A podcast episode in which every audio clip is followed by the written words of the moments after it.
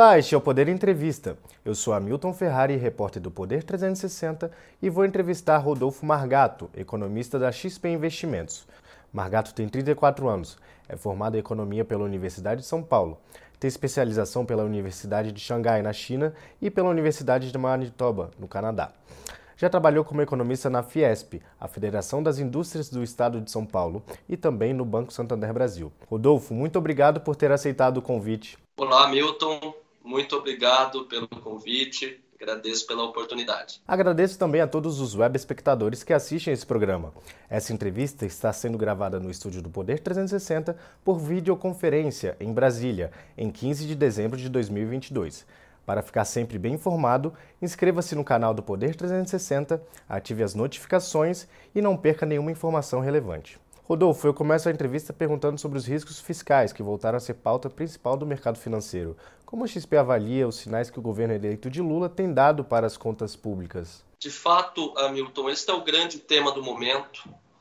É, existem muitas incertezas, muitas dúvidas é, sobre a condução de política fiscal do governo eleito. É verdade que temos algumas sinalizações no período recente, todas apontando na direção é, de uma forte expansão de gastos é, nos próximos anos. A grande discussão está em torno da PEC da transição, mas ainda muitas dúvidas sobre sua tramitação na Câmara dos Deputados, sobre sua eventual aprovação e, se isso ocorrer, qual o conteúdo, qual a versão final do texto. De qualquer forma, os mercados financeiros, antes mesmo do resultado do segundo turno das eleições presidenciais, já contemplavam alguma expansão uh, de gastos fiscais no ano que vem, especialmente uh, para o programa Auxílio Brasil, agora provavelmente né, Bolsa Família, né, a necessidade de 70, 80, talvez 90 bilhões de reais a mais, além do orçamento público uh, do próximo ano, considerando também a recomposição de algumas, as, algumas despesas uh, do orçamento. Pois bem, então já havia discussão menos de 100 bilhões de reais, mas a proposta uh, do governo eleito aponta para um montante bem mais significativo. A última versão, a versão que tramitou já no Senado Federal, podendo significar algo como 200 bilhões de reais a mais uh, nos próximos dois anos. Então, esse é um fator importante, essa pressão significativa de despesas, uh, mas tem outros elementos que precisam ser considerados.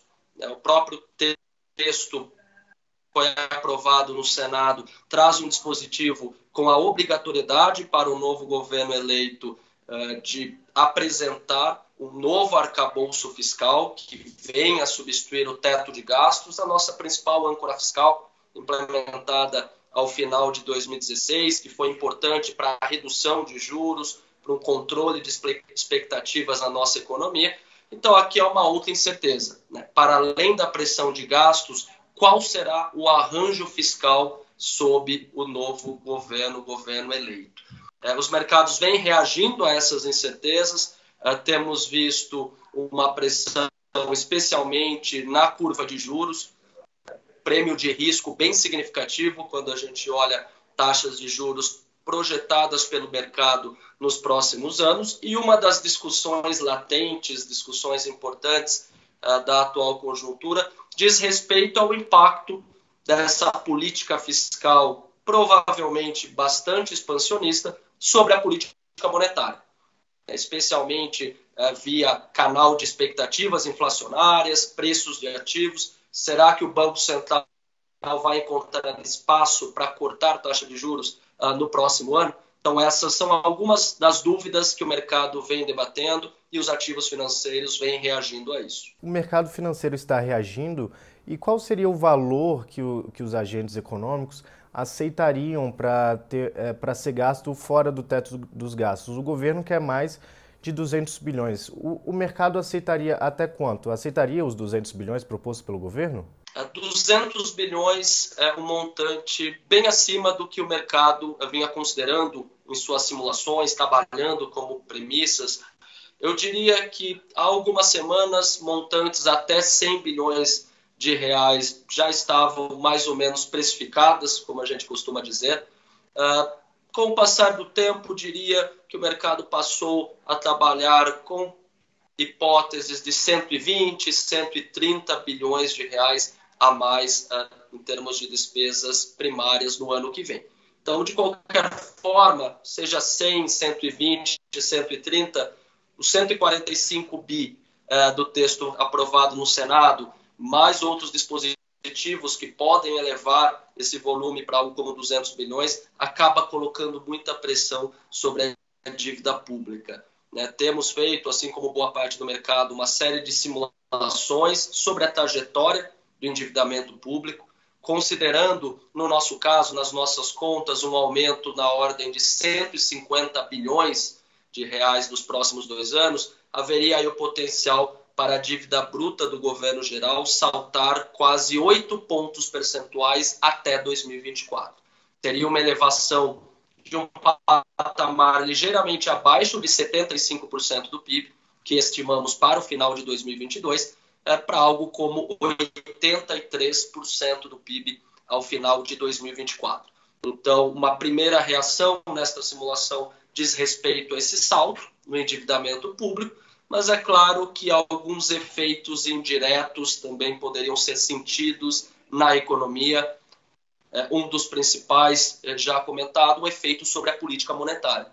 Se considerarmos é, um cenário de estabilidade de juros no atual patamar, próximo a 14% por mais tempo, a pressão sobre o resultado nominal do governo, consequentemente na dívida pública, poderia ser ainda maior. É, por isso, temos monitorado de perto a discussão envolvendo o PEC da transição ou qualquer outra costura que leve à ampliação de despesas uh, e os seus efeitos potenciais expectativas, taxa de câmbio, outros preços de ativos. Isso será fundamental para calibrarmos o cenário macroeconômico no próximo mandato presidencial. A dívida pública ela vem em tendência de, de baixa é, é, em 2022 então, o que você está dizendo é que se for aprovada a PEC, a trajetória tende a, piorar e aumentar o risco Brasil, é isso? Sim. É, mesmo sem a PEC, é, nós já trabalhávamos com algum aumento da dívida pública nos próximos anos. Mas com toda essa expansão fiscal, esse incremento deve ser bem mais significativo. É importante lembrar que em 2022, provavelmente o resultado primário do setor público será superavitário. Há algum tempo nós temos acompanhado surpresas positivas no campo da arrecadação de tributos, explicado em grande medida por um crescimento mais forte da economia, do PIB do Brasil em relação às projeções iniciais, também preços internacionais de commodities em patamares relativamente altos, isso também aumenta as receitas tributárias, e esses elementos não devem continuar, pelo menos não na mesma magnitude e intensidade daqui para frente. Então, já trabalhávamos com algum aumento uh, na dívida pública, mas algo como 2, 3 pontos percentuais a mais.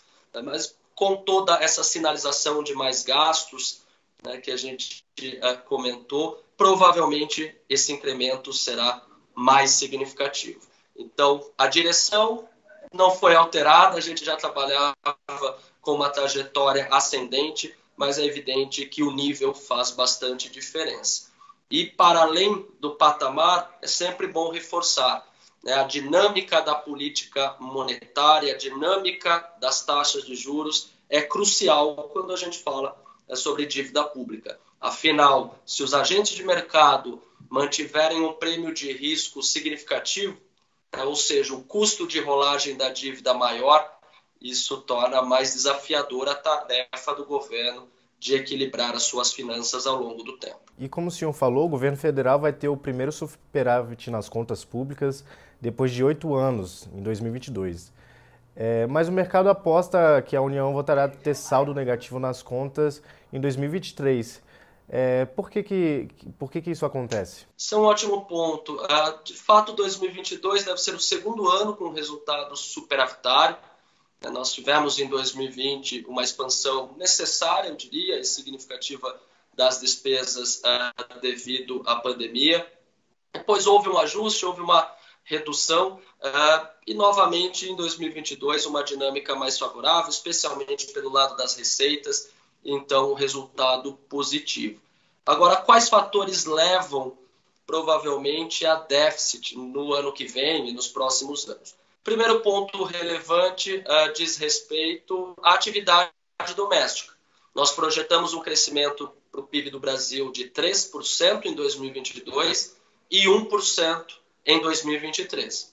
Então, uma dinâmica de desaceleração da economia brasileira, e nós já temos percebido alguns sinais uh, nessa direção, do próprio PIB do terceiro trimestre, que cresceu a um ritmo bem mais moderado do que da primeira metade do ano. Também no mercado de trabalho existe uma expansão de emprego, mas perdendo fôlego na margem no, no período mais recente.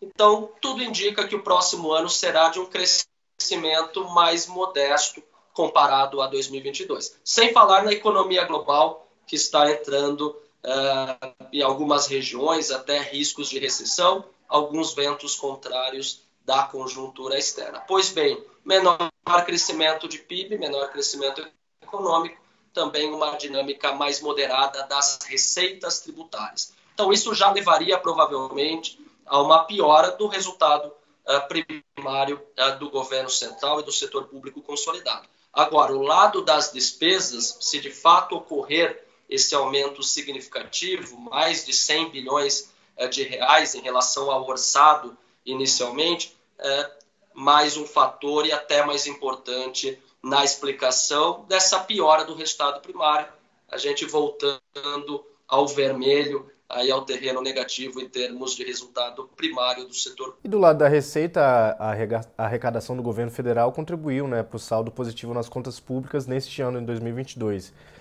É, o que esperar das receitas no governo Lula? Devem continuar ajudando assim como tem feito esse ano? Nós esperamos a continuidade de uma trajetória de crescimento das receitas, pois não prevemos uma recessão, uma queda de produto na economia brasileira, pelo menos em 2023. Então, esperamos sim a continuidade das receitas tributárias em trajetória de alta, mas perdendo ritmo, né? então, uma intensidade menor desses avanços. Né? Agora, a grande preocupação do nosso lado fica, de fato, do lado das despesas, né? uma dinâmica uh, de gastos uh, que pode ser substancialmente adversa se a gente compara aí com o período recente. Então, no caso das receitas, um enfraquecimento, mas ainda uma contribuição positiva, dado o aumento projetado uh, para o ano que vem. E outra discussão, Milton, nesse sentido, uh, diz respeito a formas eventuais de financiamento dos gastos majorados. Será que o governo eleito vai propor algumas medidas de aumento de arrecadação tributária, né, talvez conectadas à própria reforma uh, do sistema tributário? Aqui há uma grande incerteza, né, existem dúvidas sobre possivelmente alguma mudança nas alíquotas do imposto de renda, pessoa física, eventualmente outras formas de tributação sobre patrimônio, movimentações financeiras, nenhum sinal concreto uh, por enquanto, mas essa discussão pode vir à tona, especialmente uh, se a gente perceber a materialização de toda a expansão do gasto. Uh, então, por enquanto, é uma dinâmica ainda positiva da atividade, consequentemente da arrecadação de tributos, mas perdendo velocidade em linha com o que a gente observa numa série de indicadores de atividade. E o senhor avalia que o governo eleito pode aumentar a carga tributária, como está sendo discutido aparentemente? Que talvez uh, surjam algumas propostas uh, nessa direção, nada de concreto, que nós uh, tivemos, né, ou temos acompanhado, por exemplo, na, nas indicações do time econômico, temos uma secretaria especial para a reforma tributária tributária sinalizada recentemente. Então, considerando esse elemento, talvez, no primeiro momento, pelo menos, o governo é, enfatize a necessidade de simplificação do sistema tributário, né, um foco maior na tributação sobre consumo, ao invés de tributação sobre a renda. É, isso já vem sendo discutido há alguns anos, alguns textos já tramitam é, nas duas casas, no Congresso é, Nacional, mas por enquanto focadas mais na simplificação em ganhos de eficiência do que necessariamente aumento de carga tributária. Então, na nossa leitura, pelo menos num primeiro momento, essa discussão não vem, porém, a depender da deterioração das finanças públicas, com essa pressão do lado do gasto, é, outros pontos relacionados ao aumento de receitas podem aparecer ao longo do mandato. As incertezas fiscais, elas elevaram a cotação dos juros futuros, né? O encarecimento das taxas deve aumentar o pagamento da, da dívida pública. A gente deve voltar a ter uma dívida pública acima de 80% do PIB? Existe esse risco. Né? Nas nossas uh, contas estimativas mais recentes, a dívida pública poderia ultrapassar 80% do PIB até o final uh, de 2024. É claro que isso depende de uma série de variáveis, uh, crescimento uh, econômico, inflação, taxas de juros, entre outros aspectos, mas existe sim esse risco. É, se considerarmos um aumento de despesas da ordem de 150 bilhões de reais e, por exemplo, taxa Selic estável ao longo de 2023, a dívida pública poderia sim caminhar para patamares além de 80%. Eu diria até que em cenários mais estressados, isso acaba sendo simulado pelos agentes do mercado financeiro, a dívida poderia atingir patamares ainda eh, mais elevados. Daí a necessidade de uma âncora fiscal crível, eh, que ancore as expectativas de inflação, eh, que traga aí previsibilidade e estabilidade para os agentes. Né? Os economistas sempre falam sobre política fiscal, mas de fato é o ponto mais sensível da estrutura macroeconômica do Brasil já há algum tempo. Então, diria que existe sim esse risco. A dívida pública deve fechar 2022 um pouco abaixo de 75% ah, do PIB. Houve melhoria no período recente, né, especialmente puxada pela dinâmica das receitas. A gente vislumbra, sim, um aumento. Agora, a magnitude vai depender das ações do governo eleito, sobretudo no campo fiscal. A taxa Selic subiu para 13,75% ao ano em 2022. Né?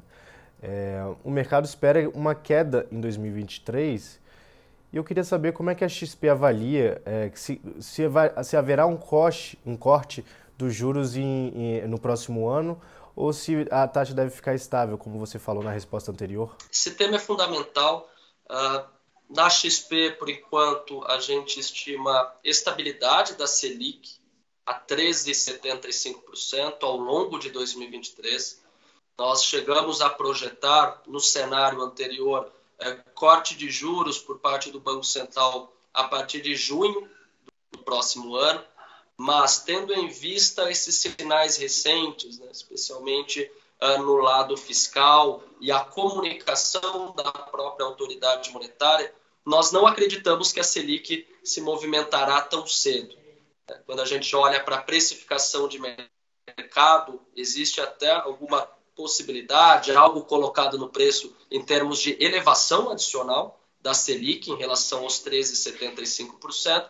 Na nossa leitura, no entanto, é, o impacto de uma política fiscal expansionista sobre a política monetária é mais uma postergação, um adiamento é, de um ciclo é, de corte de juros. Então, o nosso cenário atual, que foi revisado recentemente, contempla a estabilidade a 13,75% até o final de 2023. Quando a gente olha o boletim Focus do Banco Central, que traz a mediana das expectativas, existe ali um patamar no final do próximo ano um pouco abaixo, uh, mas os agentes querem mais sinais, uh, querem observar a dinâmica da política econômica sobre o novo governo, a reação das variáveis, para eventualmente calibrar as suas expectativas. No nosso caso, no movimento recente, a estabilidade da taxa, ou seja, juros altos por mais tempo, é o que a gente enxerga por enquanto. A inflação caiu no país, é, desacelerou. A taxa anual do Brasil é uma das menores do G20 da América Latina e, mesmo assim, ainda está acima da meta de inflação. Esteve no ano passado e vai terminar esse ano acima da meta, como o Banco Central também prevê o ano que vem é, com possibilidade de ficar acima da meta de inflação.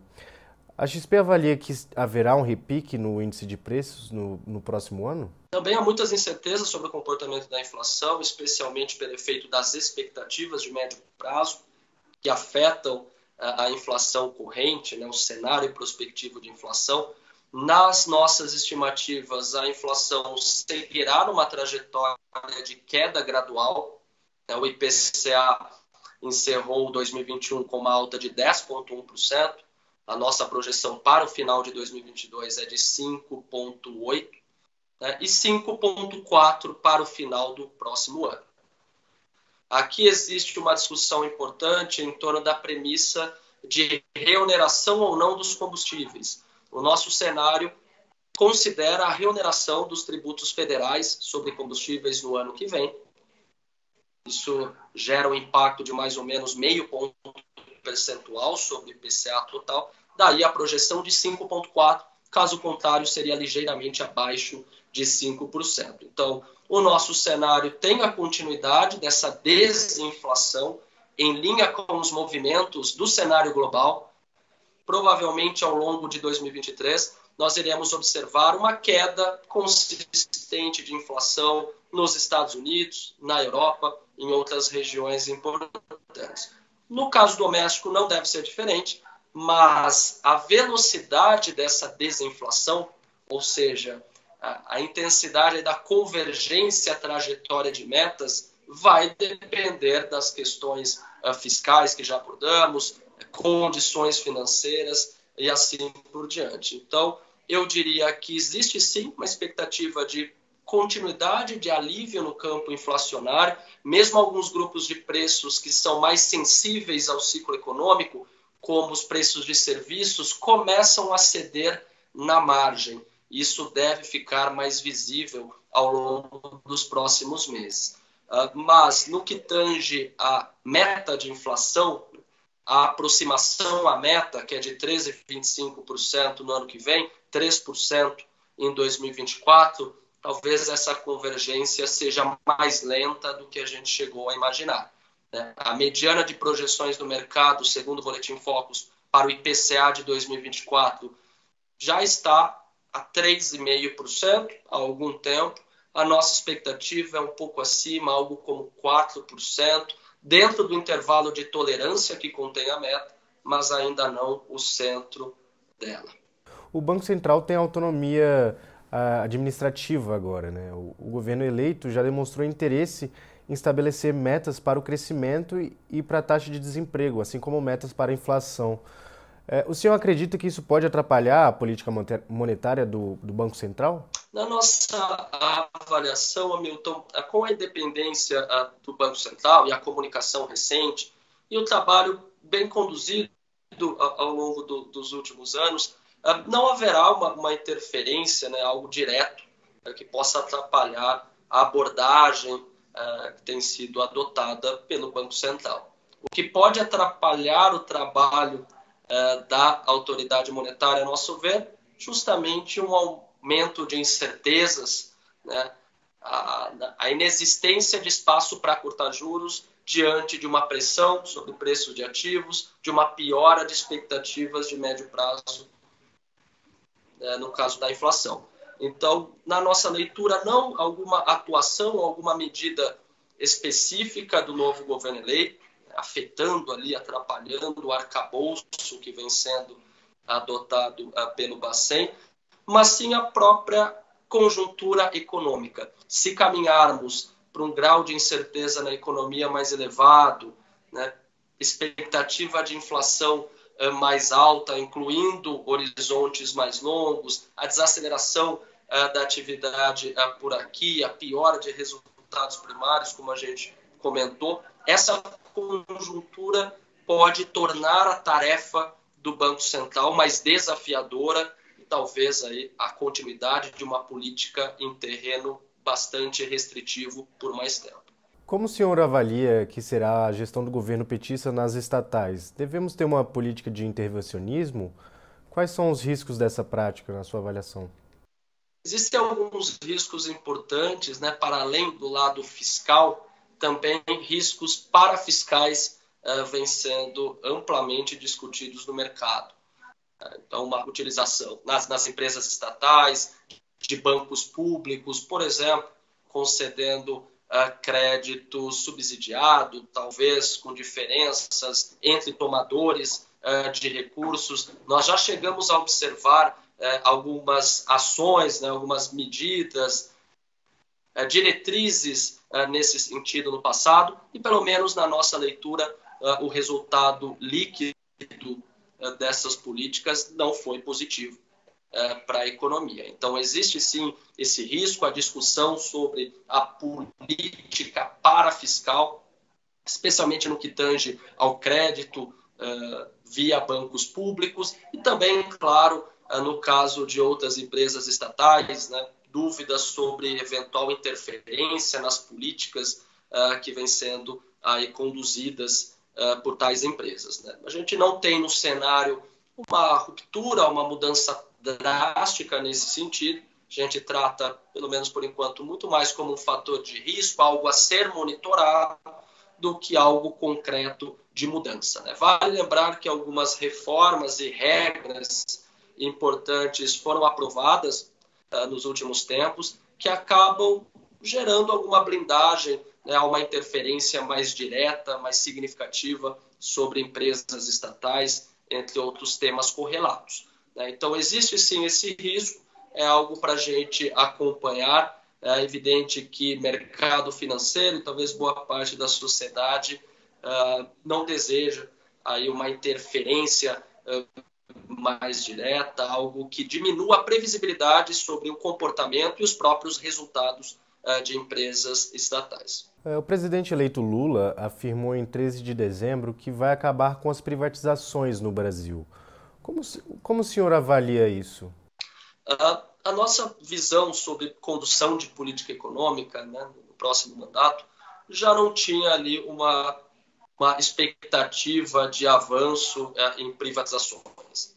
É, então, aqui já era uma premissa é, que trabalhávamos, né? difícil alguma mudança, aí no, pelo menos no curto prazo. É, talvez a política econômica uh, cabe focando em 2023, por exemplo, na reforma tributária, em discussões sobre a reforma fiscal, né, novo arcabouço uh, que é muito uh, ventilado. Agora, no que tange a privatizações, pelo menos na esfera federal, é difícil imaginar avanços, pelo menos no primeiro momento. Agora, vale chamar a atenção que na esfera pública estadual, né, e aí temos alguns exemplos, a gente pode continuar a ver avanços né, em discussões de privatizações, parcerias público-privadas, concessões e assim por diante. E aqui é uma diferença importante, né? Muito se fala sobre privatização, mas no que diz respeito a concessões, a PPPs, a gente pode observar avanços em todas as esferas. Agora, privatização propriamente dita, eh, na esfera federal, parece ter uma menor probabilidade em linha com o que vem sendo sinalizado pelo próprio governo eleito. E o governo eleito está montando a equipe econômica agora, né? Como o senhor avalia a indicação do Fernando Haddad para a Fazenda, o Gabriel Galípolo na Secretaria Executiva, Mercadante no BNDES e o Bernardo Api para fazer essa tal reforma tributária que você falou nas respostas anteriores? Aqui um primeiro ponto relevante é, tem a ver com as incertezas. Né? Ainda que os nomes sejam conhecidos, não há uma clareza sobre as diretrizes, as primeiras decisões da equipe econômica do governo. É, nas falas recentes do próximo ministro da Fazenda, Fernando Haddad, tem ali uma sinalização de preocupação com responsabilidade fiscal, para além da responsabilidade uh, social, discussão também de reforma tributária. Então, nenhum sinal concreto uh, que nos leve a já colocar ali no cenário uma política de intervenção uh, significativa, alguma ruptura em relação a medidas uh, e abordagens recentes. Existe sim diferença em relação ao atual uh, governo federal, em relação à equipe econômica deste governo, mas por enquanto mais incertezas, dúvidas sobre quais as primeiras batalhas, né, os primeiros grandes temas uh, dessa nova equipe econômica e é o que o mercado vem discutindo, né, a gente navegando em torno dessas dúvidas. Fernando Haddad é um nome de confiança do presidente eleito, Lula, tem uma experiência uh, em gestão pública, tem uma formação uh, também ali como economista, entre outras, outras áreas. Uh, a avaliação, eu diria, predomina é um comportamento ali, um caráter mais moderado, né, consegue conversar com vários setores, em vários campos. Então, aqui algo na linha do que a gente já chegou a imaginar antes mesmo das indicações, né, que provavelmente viria um nome ali, político de confiança do presidente eleito uh, e com trânsito em diferentes setores da economia. Em relação às outras indicações, por enquanto, na né, sinalização ali de uma atenção especial é no tema da reforma tributária, talvez no tema de parcerias público-privadas, ali infraestrutura.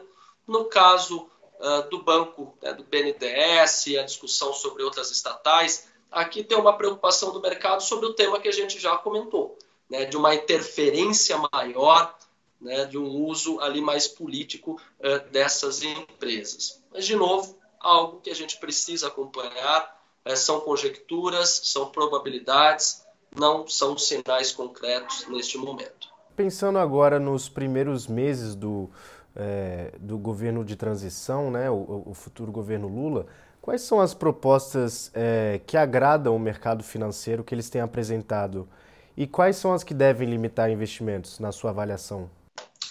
Já há algum tempo a gente vem discutindo uh, alguns marcos regulatórios, modernizações, reformas. Né? Então, antes de responder objetivamente a questão, é importante olharmos aí pelo retrovisor e reconhecemos que alguns avanços ocorreram, isso passou por governos, né? comentário aqui específico de determinado governo, ah, mas uma série de reformas, né? chegamos a, a, observar ainda em 2017 reforma trabalhista, depois reforma da Previdência, mar, modernização de arranjos uh, setoriais, marcos uh, regulatórios em ferrovias, cabotagem, energia elétrica, óleo e gás, telecomunicações, entre outros uma série de elementos, a própria agenda do Banco Central é, de modernização, muito importante, é, são regras é, e reformas que acabam aumentando o potencial de crescimento da economia, pelo menos na nossa avaliação. Aumentam o chamado PIB potencial via acréscimo de produtividade total dos fatores e também de uma taxa de investimento mais elevada, lembrando que ela saltou aí quase 4 pontos percentuais nos últimos dois anos, dois anos e meio. Então, o que agradaria ao mercado? Né, pegando agora a sua pergunta, nos próximos meses, é, indicações de continuidade de agenda reformista, né, no lado fiscal, no lado de produtividade. É, do lado fiscal, apresentação de um arcabouço é, crível, que permita a sustentabilidade da dívida pública a longo prazo. Acho que esse é um tema que deve dominar a pauta econômica no primeiro semestre. No lado da produtividade, isso também alavancaria ao longo do tempo mais investimentos, a reforma tributária. Eu acho que se houver avanços uh, nessas duas direções, haveria uma reação positiva uh, por parte dos mercados. Agora, olhando uh, do outro lado. Né? No caso de uma política de maior interferência, né? ou de nenhuma apresentação crível né, de arranjo fiscal, algo que permita a estabilização da dívida ao longo do tempo, aí seria uma reação contrária, seria a manutenção dos níveis elevados de prêmios de risco que a gente observa nesse momento em juros, sobre o mercado acionário, sobre a dinâmica cambial, e talvez até uma intensificação desse processo. Então, aqui uma pergunta relevante é: haverá uma mudança de regime fiscal ou não? Uh, haverá ali um arranjo capaz, né, mesmo com esse aumento de dívida, nos levar a uma estabilização mais adiante. E a agenda uh, da produtividade, continuidade de marcos regulatórios uh, setoriais, a discussão da tributária, talvez a volta e a efetiva implementação de uma aprovação de uma reforma administrativa é um outro tema uh, que pode nos surpreender para cima ou para baixo já em 2023. Rodolfo, agora para finalizar, é, a gente deve ver a, a, aprovação de alguma dessas medidas, seja a reforma administrativa, a reforma tributária, a mudança do arcabouço fiscal em 2023. A, a XP avalia que haverá há, há uma grande possibilidade disso acontecer? Para algumas discussões uh, de reformas haverá um tempo de maturação. Então, uma reforma como a tributária, uh, por exemplo, leva um tempo antes da aprovação da reforma da Previdência, a título de exemplo. Houve uma discussão junto à sociedade extensiva. Então, a gente não trabalha com uma aprovação rápida, talvez já em 2023. Agora, no que diz respeito à proposta aí de arcabouço fiscal, a gente trabalha sim com a apresentação até agosto do ano que vem, conforme consta no dispositivo da PEC da transição. É, e aí vai depender da avaliação, claro, é, do Congresso em torno dessa proposta. Mas sim, a gente trabalha é, com alguma substituição ao teto de gastos com credibilidade em 2023 Agora, em relação às reformas mais abrangentes, mais profundas, e a tributária talvez seja a protagonista, na nossa a forma aqui de avaliar é uma batalha, é uma pauta para o próximo mandato, talvez a aprovação no começo dele, já em 2023, tem uma probabilidade menor, pelo menos aos olhos de hoje. E chega ao final essa edição do Poder Entrevista. Em nome do jornal digital Poder 360, eu agradeço ao Rodolfo Margato pela participação. Obrigado, Milton. Obrigado a todos. Agradeço também a todos os web espectadores que assistiram a esse programa. Essa entrevista foi gravada no estúdio do Poder 360, em Brasília, em 15 de dezembro de 2022. Para ficar sempre bem informado, inscreva-se no canal do Poder 360, ative as notificações e não perca nenhuma informação relevante. Muito obrigado e até a próxima!